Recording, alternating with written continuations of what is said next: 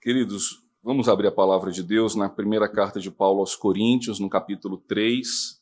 Agora, na noite de hoje, nós vamos meditar nos versos de número 18 a 23. Enquanto os irmãos abrem suas Bíblias, quero fazer menção aqui a Cristal, que está com Luquinhas e a Dodora. Voltaram de vez, Cristal? Oh, que pena, oramos pouco.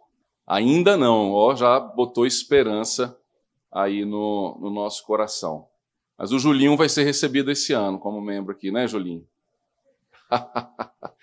Começar o ano já, presbítero Josimar e a irmã Leci também, vamos fazer o, uma oferta lá. Acho que se a gente der uma oferta de 100 reais a Nacional, libera ele, não libera não? Quem vai gostar é a, é a amada Glênia, que vai reger o pai aqui soltando a voz. Né?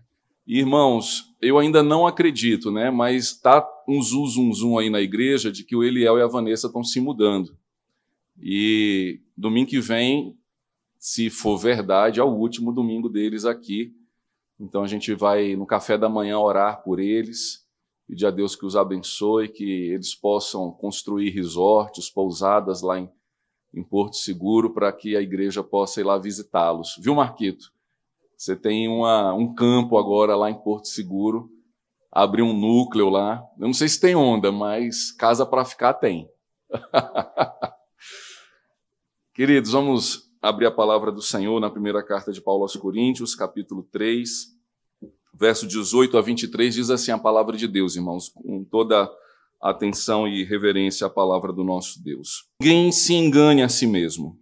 Se alguém dentre vós se tem por sábio neste século, faça-se por estulto para se tornar sábio. Porque a sabedoria deste mundo é loucura diante de Deus, porquanto está escrito: Ele apanha os sábios na própria astúcia deles. E outra vez, o Senhor conhece os pensamentos dos sábios, que são pensamentos vãos. Portanto, ninguém se glorie nos homens, porque tudo é vosso Seja Paulo, seja Apolo, seja Cefas, seja o mundo, seja a vida, seja a morte, sejam as coisas presentes, sejam as futuras, tudo é vosso, e vós de Cristo e Cristo de Deus. Vamos orar ao Senhor, irmãos. Pai, nós bendizemos o teu nome, ó Deus, neste momento de culto, de ajuntamento solene, onde a nós importa somente adorar ao nome do Senhor Jesus. Que em Ti, ó Deus, sejamos achados nesta hora, que o nosso pensar, o nosso meditar e o nosso falar sejam, ó Deus, cativos à mente do Senhor. E que, ó Deus, a tua igreja aqui reunida, sedenta pela tua palavra, em ouvir a tua voz, ó Deus, possa ouvir o evangelho, ó Pai, que emana da tua palavra, que renova as nossas vidas, que transforma o nosso pensar e o nosso viver. Portanto, ó Deus, Dá-nos, ó Pai, na noite de hoje a graça de sermos alimentados por Ti mesmo e assim sermos fortalecidos na força do Teu poder. É o que nós te pedimos, Pai, em nome de Cristo Jesus. Amém. Queridos, o apóstolo Paulo, como temos falado, ele tem combatido as divisões na igreja.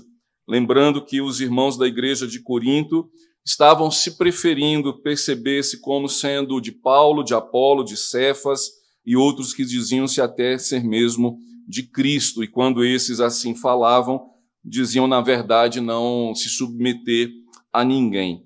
O apóstolo Paulo, então, ele vai ao longo do capítulo 1, do capítulo 2, do capítulo 3 e até o 4, combater, queridos, essa divisão que estava acontecendo na igreja de Corinto. Uma divisão que provocava intrigas, é, certamente desacordos, irmãos que se confrontavam nas argumentações, no modo de pensar e de agir, e fazendo assim com que a igreja viesse a sofrer, que a igreja viesse a se mutilar e até mesmo se dividir. Na manhã de hoje, irmãos, nós vimos que o apóstolo Paulo ele tem a consciência de que tudo que ele fez na igreja de Corinto, ele fez segundo a graça de Deus, nada por si próprio, nada para o mérito próprio, nem tampouco tinha ele a igreja de Corinto como se ela lhe fosse um patrimônio ou um bem pessoal. Mas diante desse contexto, o apóstolo Paulo ele faz questão ao longo da carta de Corinto, de dizer e deixar muito claro que a igreja ela pertence a Deus, que se somos salvos pela graça em Cristo Jesus, nós fomos comprados por ele, por um alto preço e pelo sangue derramado na cruz. Concluindo agora o capítulo 3, irmãos, onde o apóstolo Paulo vai tratar a, acerca desses irmãos de coisas que, na verdade, eles estavam idolatrando, estavam alimentando no próprio coração, quando, na verdade, não deveriam. E que coisas eram essas? A primeira é muito clara: eles estavam seguindo a homens. Quando você e eu, dentro da igreja, dizemos ser de alguém, é porque, de fato, esse alguém tem suprido um lugar no nosso coração que deveria ser do Senhor. É mais ou menos como se a gente falasse assim: ah, eu sou de Calvino, ah, eu sou de Lutero, não, eu sou de John Spurgeon, não, eu sou de Piper, ou até mesmo, se alguém quiser dizer, eu sou de Mazinho. Acho que nem a Rebeca tem se aventurado a tanto.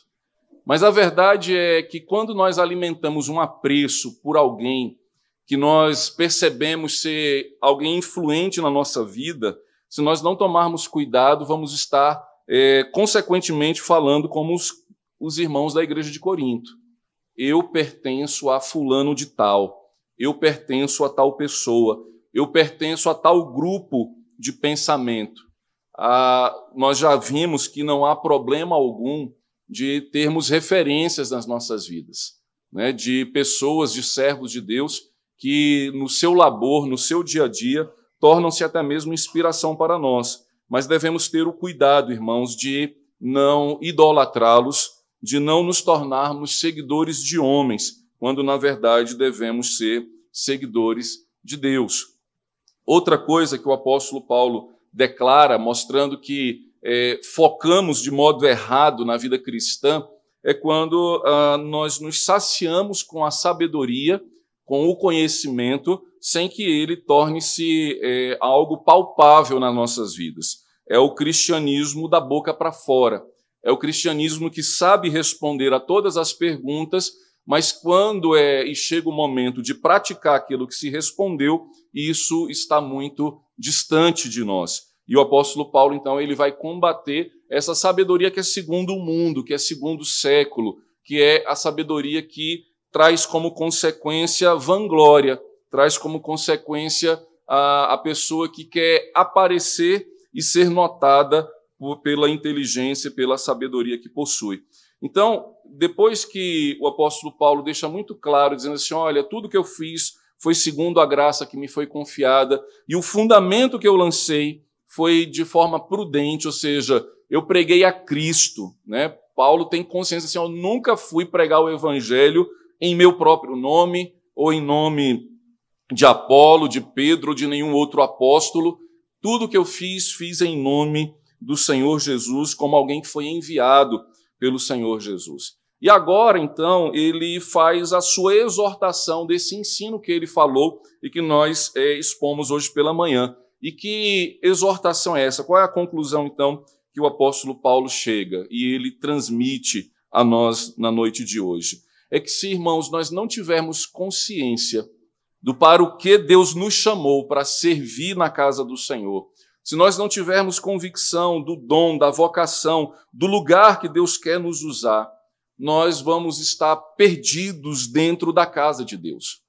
E quando nós estamos perdidos dentro da casa de Deus, ao invés de edificar, nós passamos a destruir a casa. Ao invés de pacificar, nós possamos então a guerrear, nós passamos então a confrontar.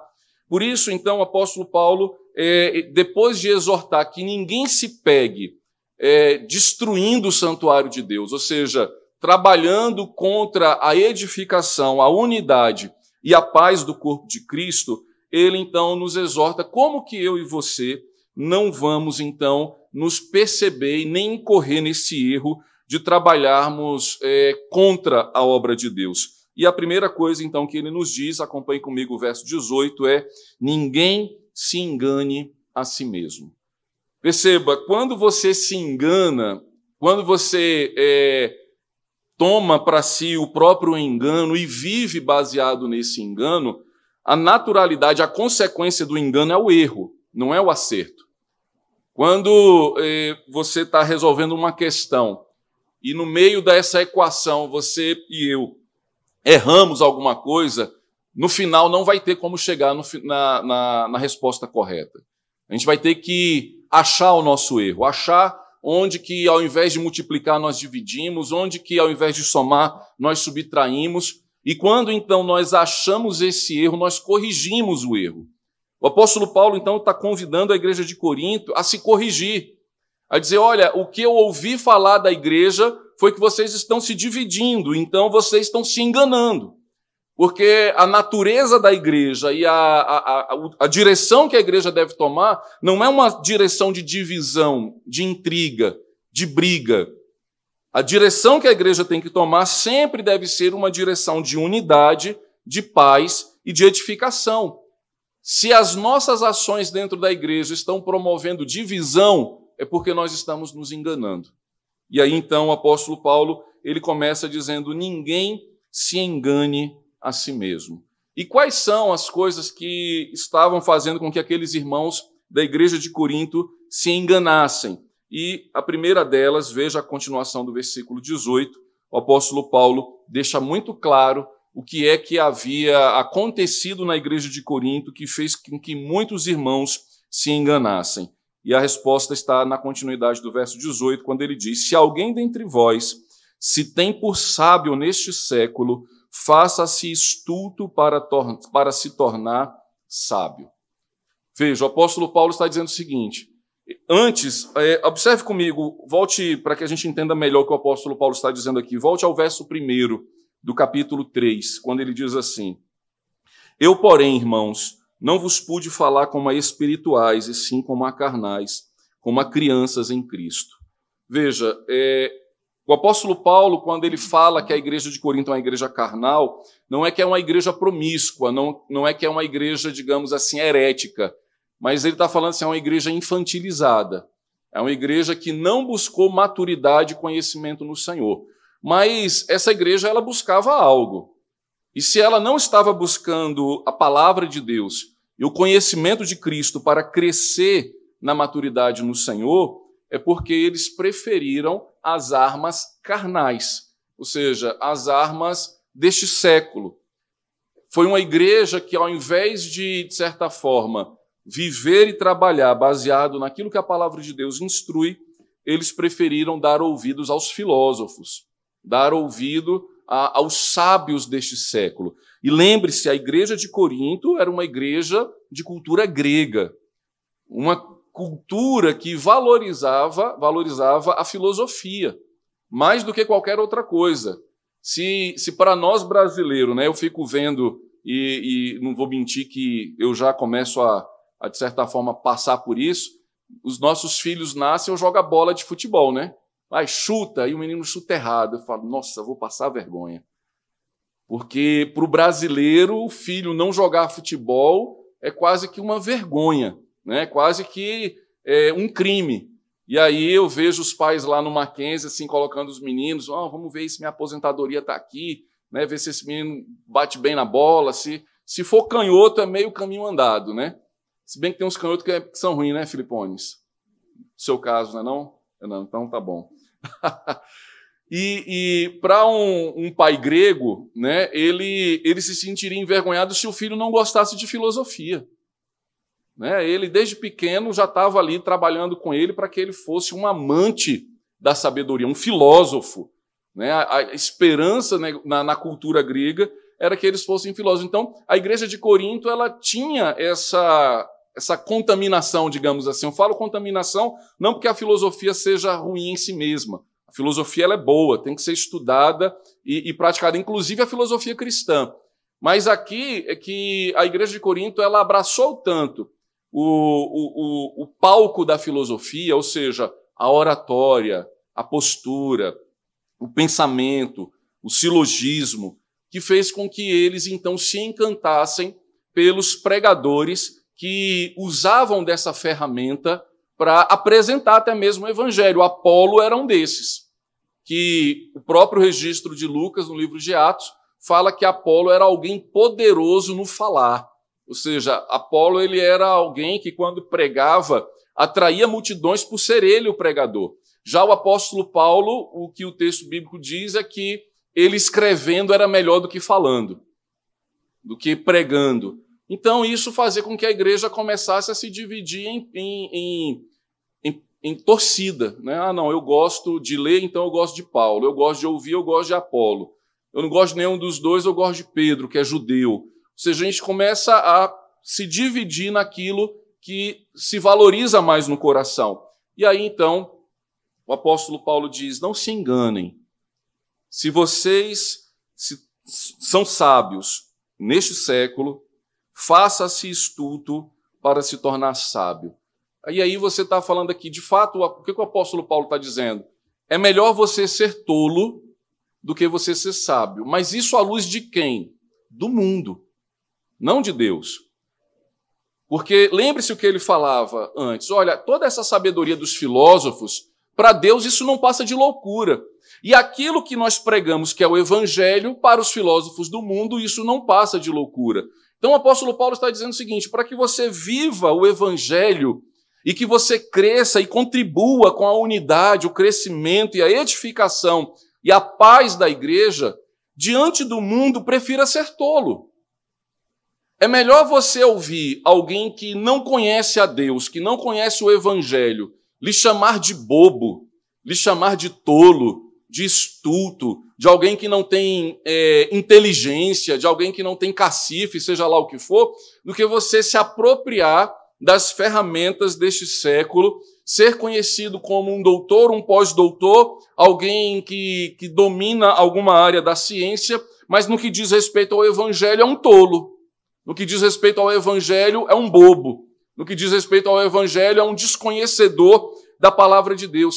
Então, veja, irmãos, é, de modo prático, o que o apóstolo Paulo está dizendo? Ele vai dizer o seguinte: o evangelho ele vai trazer ensino para a nossa vida que se nós colocarmos em prática esse ensino, as pessoas no mundo vão olhar para nós e vão dizer assim: vocês são tolos.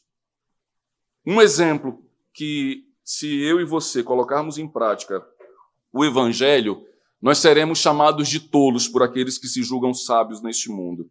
Por exemplo, quando a Bíblia fala que eu e você devemos perdoar os nossos inimigos, que eu e você devemos perdoar aqueles que nos ofendem, e se eu e você praticarmos isso, o mundo olhará para nós e dirá assim: vocês são bobos, vocês são tolos. Vocês não deveriam perdoar, vocês deveriam processar. O que o mundo ensina é o seguinte: que quem lhe ofende, você responde com processo, você responde na justiça, você responde com acusação. Vá atrás dos seus direitos, é o que a sabedoria do mundo ensina. Mas o que a sabedoria do evangelho ensina diz assim: não, olha, perdoe a quem lhe tem ofendido. Aquele que lhe causou prejuízo, perdoe. Pague a dívida no lugar dele. Concorda comigo que se nós de fato praticarmos isso é, cotidianamente, não passaremos de tolo? As pessoas vão olhar para nós e vão dizer assim: ah, pessoa fácil de ser enganada, pessoa fácil de ser passada para trás. E é isso que Paulo está falando: diz assim, olha, se faça-se tolo para tornar-se sábio. Pratique o evangelho. Obedeça à vontade de Deus. Caminhe dessa forma, porque quando nós caminhamos dessa forma, irmãos, nós contribuímos para a paz, o crescimento e a edificação da igreja. Ou verdadeiramente nós vamos acreditar que cada um pensando o que quiser, agindo da forma que quiser, nós vamos construir aqui neste lugar uma unidade. De pessoas que foram criadas em culturas diferentes, com até mesmo alguns valores diferentes. Se nós não tivermos submissão à sabedoria do Evangelho, jamais nós seremos unidos neste lugar. Jamais nós falaremos a mesma língua neste lugar.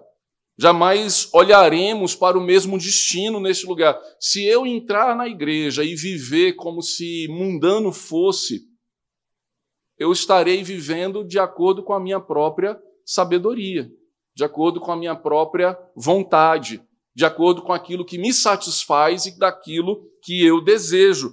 Logo, o, o, a sabedoria do Evangelho é outra. Sabedoria do Evangelho é viver segundo a vontade de Deus e não mais a nossa. Por isso, então, o apóstolo Paulo diz: se alguém dentre vós se tem por sábio neste século, faça-se por estudo para se tornar sábio. E se nós desobedecermos a essa ordem, que o apóstolo Paulo coloca aqui, o que, que nós estaremos fazendo diante de Deus? Nos enganando. Você fala assim: não, pastor, vou, vou processar, vou que, que perdoar. Quem falou que eu tenho que perdoar?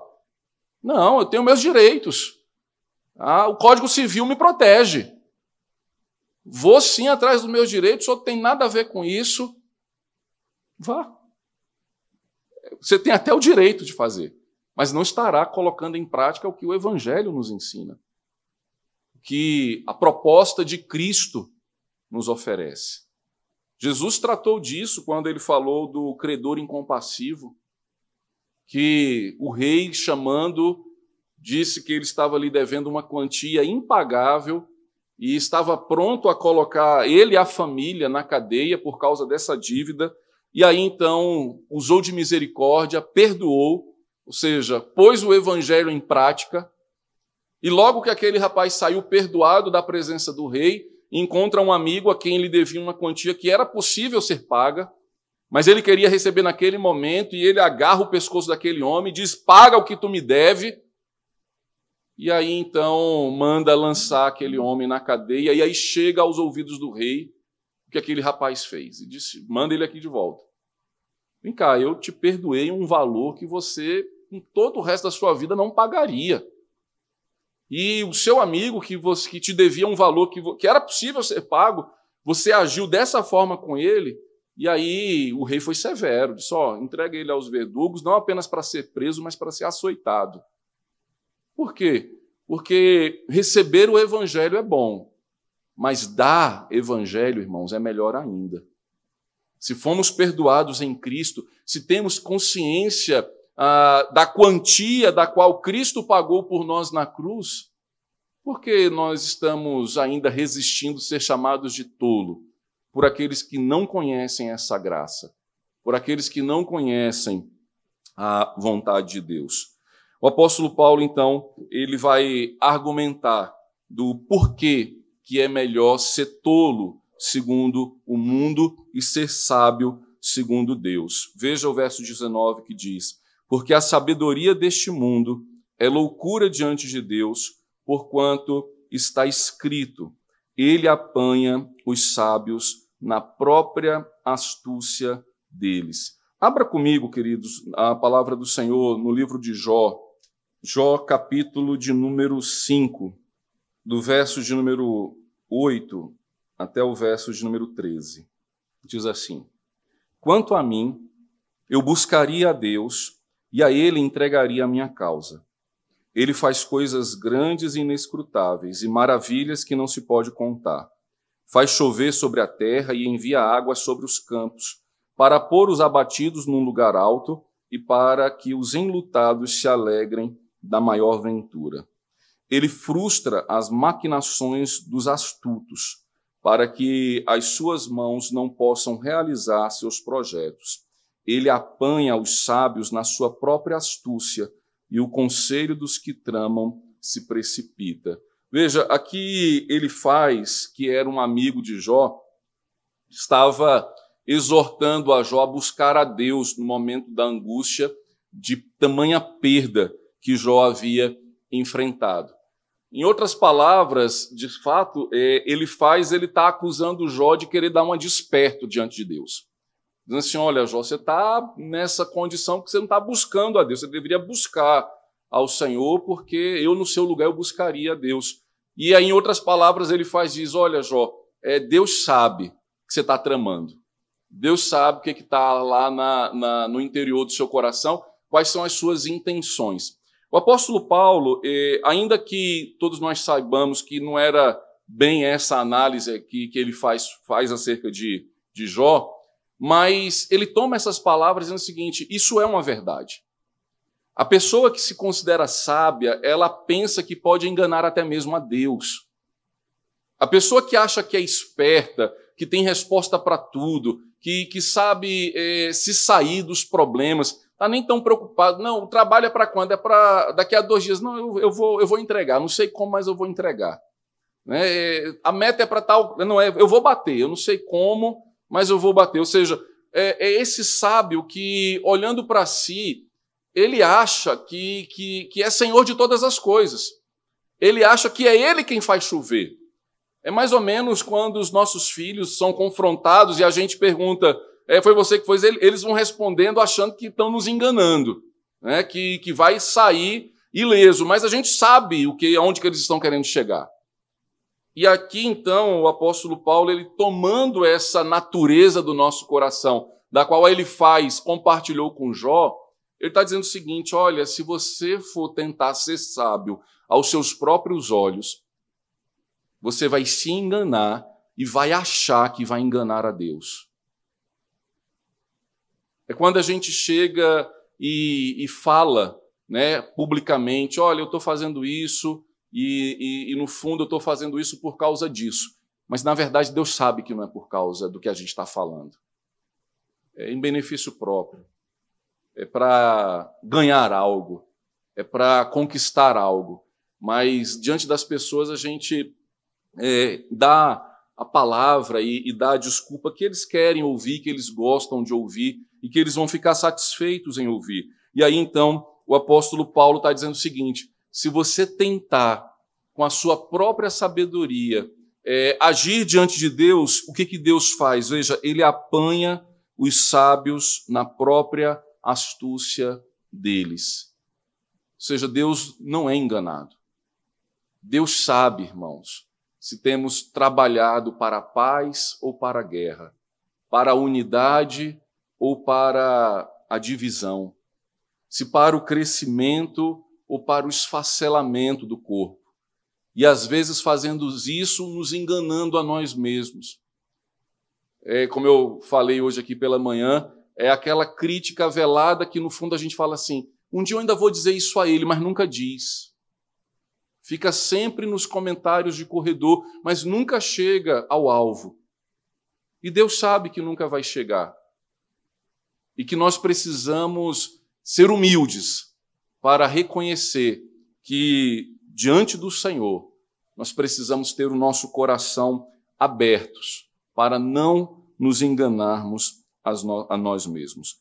Outra razão que o apóstolo Paulo cita, queridos, para é, mostrar como que é louca, né, como que é sem sentido essa sabedoria do homem é, mundano, desse que se apega àquilo que busca apenas o próprio benefício, no Salmo de número 94, acompanhe comigo, abra aí o Salmo de número 94, é, é a outra citação que, que o apóstolo Paulo faz na, na sua argumentação do porquê que a sabedoria mundana ela é louca diante de Deus, abra comigo no Salmo de número 94.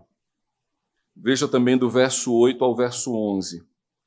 Atendei, ó estúpidos dentre o povo, e vós, insensatos, quando sereis prudentes? O que fez o ouvido, acaso não ouvirá?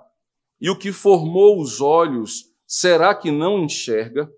Porventura, quem repreende as nações não há de punir, aquele que aos homens dá conhecimento não tem sabedoria, o Senhor conhece os pensamentos do homem, que são pensamentos vãos. Ou seja, se os nossos pensamentos, se as nossas motivações não forem transformadas pelo Senhor, nós vamos continuar a viver buscando aquilo que simplesmente interessa a nós mesmos. E pouco se importando com aquilo que diz respeito à igreja, à casa do Senhor, a, a, a viver na presença de Deus. O apóstolo Paulo, então, queridos, para que nós não venhamos a nos enganar, além de não nos fiarmos na sabedoria deste século, ele, em segundo lugar, nos exorta a não colocarmos a nossa esperança em homem algum. Veja o verso 21. Portanto, ninguém se glorie nos homens, porque tudo é vosso. Seja Paulo, seja Apolo, seja Cefas, seja o mundo, seja a vida, seja a morte, sejam as coisas presentes, sejam as futuras, tudo é vosso e vós de Cristo e Cristo de Deus. Veja, para encerrar o problema das divisões que estavam acontecendo na igreja de Corinto, o que o apóstolo Paulo agora ele conclui dizendo o seguinte: ou você vai se gloriar em alguém, né, é, de fato, não apenas dizer sou calvinista, mas idolatrar Calvino, não apenas dizer sou luterano, mas idolatrar Lutero, não apenas dizer sou é, de fulano de tal e passar a idolatrar a pessoa de tal, ou vamos fazer isso, ou nós vamos ter um olhar correto. E aí veja que interessante que o apóstolo Paulo aqui, é, ele, ele humilha os que estavam, digamos, em outras palavras, sendo exaltados, e exalta aqueles que, em outras palavras, estavam sendo humilhados. Porque o que, que chegou aos ouvidos dele? Que lá na igreja de Corinto, uns diziam que era de Apolo, uns que diziam que eram de Pedro, outros que diziam que eram de Paulo. Quando a gente coloca essas pessoas num, num auditório, né, vamos, vem para cá quem é de Paulo e a gente coloca Paulo aqui na frente. Vai para o outro auditório quem é de Pedro e coloca Pedro lá na frente. Vai para o outro auditório quem é de Apolo e coloca Apolo lá na frente. Se a gente perguntar quem é a pessoa mais importante em cada auditório desse, você vai dizer naturalmente é Paulo, é Pedro e é Apolo. As pessoas estão lá por causa deles. A escolha que eles fizeram de entrar no auditório foi por causa dessas personalidades. O próprio Paulo está dizendo assim: não se glorie em mim. Em outras palavras, Paulo está dizendo assim: eu sou menor do que vocês. Pedro é menor do que vocês. Apolo é menor do que vocês. Ou seja, não são vocês que são de Paulo. Não são vocês que são de Apolo. Não são vocês que são de Pedro. Na verdade, Pedro é de vocês. Apolo é de vocês. Paulo é de vocês. Piper é de vocês. Calvino é de vocês. Pastor Mazinho é de vocês todos são de vocês. Paulo mostra à igreja, irmãos, que o templo é a união, é a coletividade do corpo de Cristo. Quem é Paulo sozinho, quem é Apolo sozinho, quem é Pedro sozinho, eles não passam de obreiros, de servos. Por isso, então, ele mostra aqui, dizendo assim: não se glorie naqueles que vocês estão idolatrando, porque na verdade eles estão aí para servir vocês. Quando Paulo fala de si mesmo, ele fala: Eu plantei o evangelho, eu lancei o fundamento, eu servi a vocês. Pedro também serviu. Apolo também serviu. E se nós servimos a vocês, nós é que pertencemos a vocês e não vocês pertencem a mim. Nos dias de hoje, a gente fala muito da igreja que é do pastor fulano de tal. A igreja nunca é do pastor fulano de tal. A igreja é de Cristo. O pastor fulano de tal é um servo de Deus que o Senhor colocou para abençoar esse povo, para ensinar a palavra a esse povo, para pastorear este povo, para dedicar a vida a este povo. Logo é ele que pertence ao povo. É ele que pertence à igreja e não a igreja que pertence a ele. Ele não pode se comportar como se dono fosse, como se todo mundo aqui fosse propriedade que está nas mãos dele. E ele faz o que bem entender, não com o evangelho de Cristo, com o que é tolice para o mundo. Paulo, é, Cefas, que era Pedro, Apolo, tantos pastores, tantos missionários, tantos diáconos, tantos presbíteros foram entregues à igreja. E Paulo encerra a sua argumentação dizendo assim: gente, não se glorie em Paulo, não se glorie em Pedro, são homens, e mais, querem saber a verdade? Não são vocês que são deles, eles são vossos. Eles pertencem a vocês. Veja, verso 21. Portanto, ninguém se glorie nos homens, porque tudo é vosso. Veja, seja Paulo, seja Apolo, seja Cefas. Ou seja, quem é Pedro, quem é Paulo, quem é Apolo? São servos de vocês, eles pertencem a vocês. Mas aí o apóstolo Paulo ele vai ampliar a, a cosmovisão dessa igreja. Né? Ela, agora ela não vai olhar apenas para o pastor, o líder, o, o que ensina o mestre, o evangelista, dizendo assim: ah, eles, eles são nossos. Ele agora vai ampliar a visão e vai dizer o seguinte: tudo é de vocês. O que Cristo conquistou na cruz não foi apenas a nossa vida.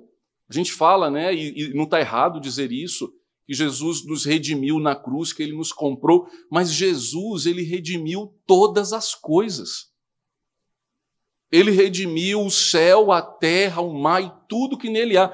Toda a criação que sofreu com as consequências do pecado do homem foi redimida na cruz do Calvário. É com esse entendimento, então, que nós é, somos ensinados aqui, Paulo falando o seguinte: olha, não é somente Pedro, não é somente Paulo, não é somente Apolo, mas veja, o mundo é de vocês. E é interessante é que parece que o incrédulo é que é dono do mundo. Não sei se você já teve essa sensação de conversar e de achar-se estranho nesse mundo. E, e, tem uma razão, né? A gente tem alguns versículos que falam que nós não somos do mundo. Só que o problema é que o, o, não está falando do mundo da criação. Nós deveríamos nos ver como donos do mundo, donos da criação. Quando a Bíblia fala que nós não somos do mundo, é que nós não vivemos no padrão, no pensamento, na, no agir do mundo. Nós fazemos negócio diferente do mundo. Nós ensinamos diferente do mundo. Nós realizamos os nossos sonhos diferente do mundo. Mas aqui Paulo diz o seguinte: o mundo é de vocês. Vejam o que Jesus diz na bem-aventurança acerca dos mansos. Bem-aventurados são os mansos, porque herdarão a terra, e a terra é criação. Você acha que o Marquito está perdendo tempo evangelizando surfista? Vai ter surfista surfando em onda redimida. Eu não sei se você. É, o Mark talvez saiba explicar melhor isso. As ondas, o mar, o céu, a terra. Se você quer evangelizar o homem do campo, que debaixo das consequências do pecado luta contra a praga, que é fruto do pecado do homem, imagina agora ele lavrando uma terra boa, uma terra que não tem praga, uma terra que quando ele lançar semente, ela vai dar o fruto pleno. Quando Paulo diz à igreja, o mundo é de vocês, é para que a gente possa observar o mundo, irmãos, não como um estranho no ninho. E é por isso que saímos daqui para evangelizar, para brilhar, para ser sal e luz do mundo. Por quê? Porque o mundo é do Senhor. O mundo é nosso. O Senhor o redimiu na cruz do Calvário. Além disso, o apóstolo Paulo ele vai dizer que seja a vida seja a morte. Tanto a vida quanto a morte é nossa. O cristão não pode ter é, uma vida, digamos assim, sem, sem cores, uma vida sem propósito, uma vida sem direção. O apóstolo está falando assim: você está vivo, viva para o Senhor. Você está respirando hoje, respire para a glória de Deus. Agindo dessa forma, você vai glorificar ao Senhor e glorificando ao Senhor, eu e você estaremos aqui trazendo crescimento e unidade e paz à vida da igreja. Mas a morte também é nossa. O apóstolo Paulo, na carta aos Romanos, irmãos, no capítulo 14, ele diz: quer vivais, quer morrais, sois do Senhor. Mostrando assim que Cristo venceu a morte que ele na cruz, ao morrer e ao ressuscitar, ele venceu a morte para que vivamos a vida de Cristo, porque ele morreu a nossa morte. A nossa vida precisa ter uma nova direção. A nossa vida precisa ser regada pelo Evangelho. E aí então, depois de falar da vida e da morte que nos pertencem, ele diz: sejam as coisas presentes, sejam as futuras. Em resumo, o apóstolo Paulo está falando: se a sua vida está em Cristo e se você vive à luz do Evangelho, o amanhã lhe espera. O amanhã lhe aguarda. O que é eterno está sendo preparado para você e para mim. O convite, portanto, do Evangelho é para que a gente viva isso agora Não é só na eternidade que eu vou perdoar o meu inimigo. Na eternidade, nem inimigo você vai ter. Não vai precisar de perdoar ninguém. O perdão é para agora. É no presente. Para que eu e você nos apropriemos do que o Evangelho é. Essa boa nova que nos trouxe salvação eterna. E aí, qual que é o argumento que Paulo tem para dizer que tudo pertence à igreja? E a razão é: voz de Cristo e Cristo de Deus. Ou seja, se a igreja é de Cristo e Cristo é Senhor de todas as coisas, o apóstolo Paulo está dizendo, nós herdamos com ele. Lembre-se que com Cristo nós reinaremos. Então, se eu e você vivemos não mais na sabedoria terrena, no, na direção que o mundo vai sem Cristo, mas se agora nós nos convertemos e nos, nos portamos como tolos, está todo mundo indo para cá e a gente está indo na direção contrária porque o Evangelho nos converteu. Paulo está dizendo: você é de Cristo. Sendo de Cristo, tudo que Cristo tem é seu, porque Cristo é de Deus e não tem nada que não seja do Senhor. Tudo que Cristo tem, ele recebeu por herança de seu Pai. O salmista já dizia que o filho pedia ao Pai: Pede-me as nações por herança, e eu a te darei. E Deus deu em Cristo Jesus todas as coisas, irmãos, para que a gente viva segundo a vontade de Deus. Quero terminar, queridos, esta reflexão trazendo algumas perguntas para a nossa meditação. Irmãos, não é difícil olhar para si mesmo e não perceber onde erramos na conta. Em algum lugar nós erramos. Em algum lugar nós fizemos o cálculo errado. É possível que em alguma parte, ou até mesmo em algum momento da nossa vida, ou quem sabe até no dia de hoje, nós ainda estejamos cultivando ídolos humanos em nossos corações. Veja, não estou dizendo para você desprezar a quem lhe tem como uma referência, a quem você tem como uma referência de vida. Não estou dizendo para que você despreze as pessoas, não é isso. Mas o que eu estou lhe dizendo à luz da palavra de Deus, como o apóstolo Paulo diz no verso 21, não se glorie nos homens.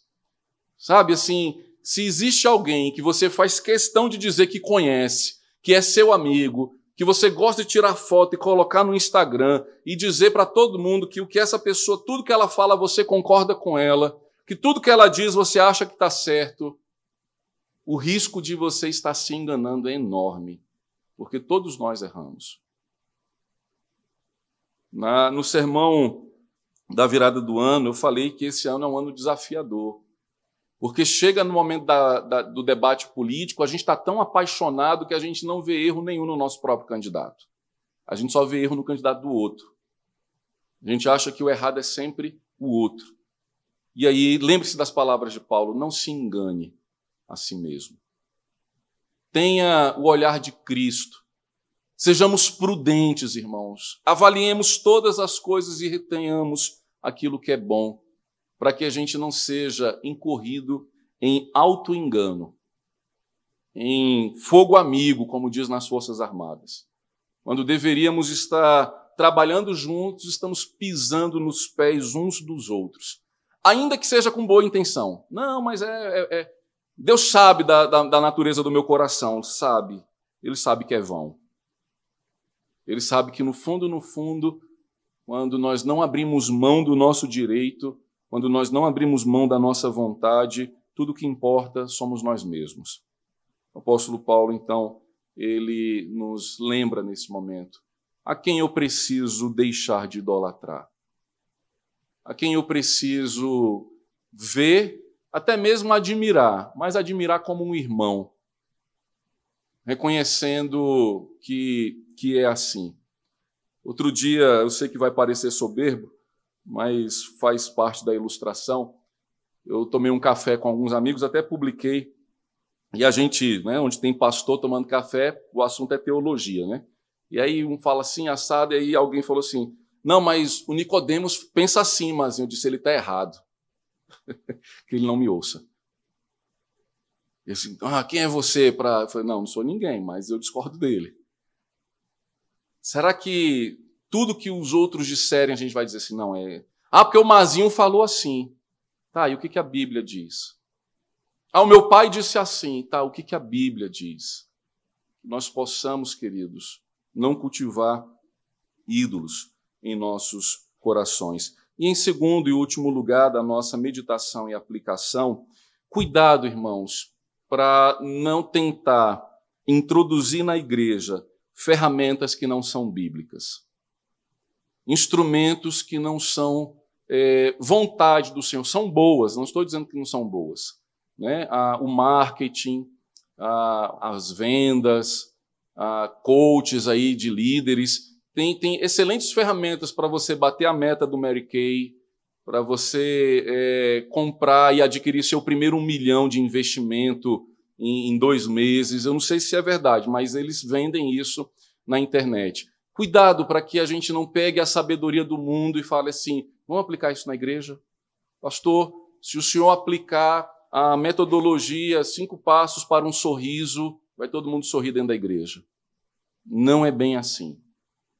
Não é bem assim. O que pode ser muito útil ah, no nosso trabalho, no nosso lazer, na nossa casa, nem sempre é útil na igreja. A igreja de Corinto abraçou a filosofia sem critério algum. O que, que ocasionou? Ocasionou vaidade, vanglória. Porque no fundo, no fundo, era isso que os filósofos buscavam quando ocupavam os parlamentos, os areópagos e colocavam toda a sua sapiência para que as pessoas pudessem ouvir. Queridos, as nossas ferramentas são bíblicas.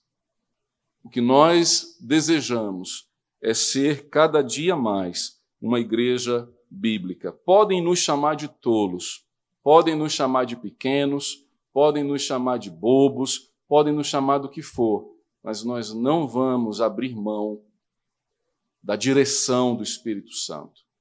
Eu sei que se nesse momento aqui, eu terminando o sermão, eu pedi para a Glênia tocar o teclado, o teclado dela vai alcançar mais profundamente o seu coração do que a minha voz. Mas não é justo. Porque ou o Espírito de Deus fala ao seu coração, ou nenhuma outra melodia vai falar. Ou nós lutamos e servimos ao Senhor com as ferramentas da palavra de Deus, ou então nós vamos estar aqui atraindo pessoas não por causa do evangelho.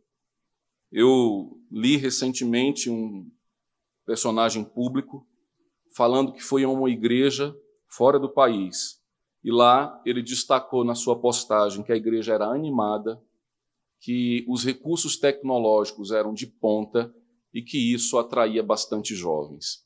Eu dei um print e mandei para alguns colegas, pastores de igreja que lutam para não se renderem diante disso. E eu falei assim: que pena que essa pessoa tão conhecida, que tem milhões de pessoas nas suas redes sociais, foi a uma igreja, viu a tecnologia, viu a animação, viu tudo, mas não viu Jesus. Em nenhum momento Cristo fez parte do testemunho dele de ter ido àquela igreja. Que nós possamos, irmãos, trabalhar e lutar para mostrarmos a Cristo. Que cada pessoa que adentra esse lugar, na simplicidade da nossa comunhão, eles possam haver a Jesus entre nós.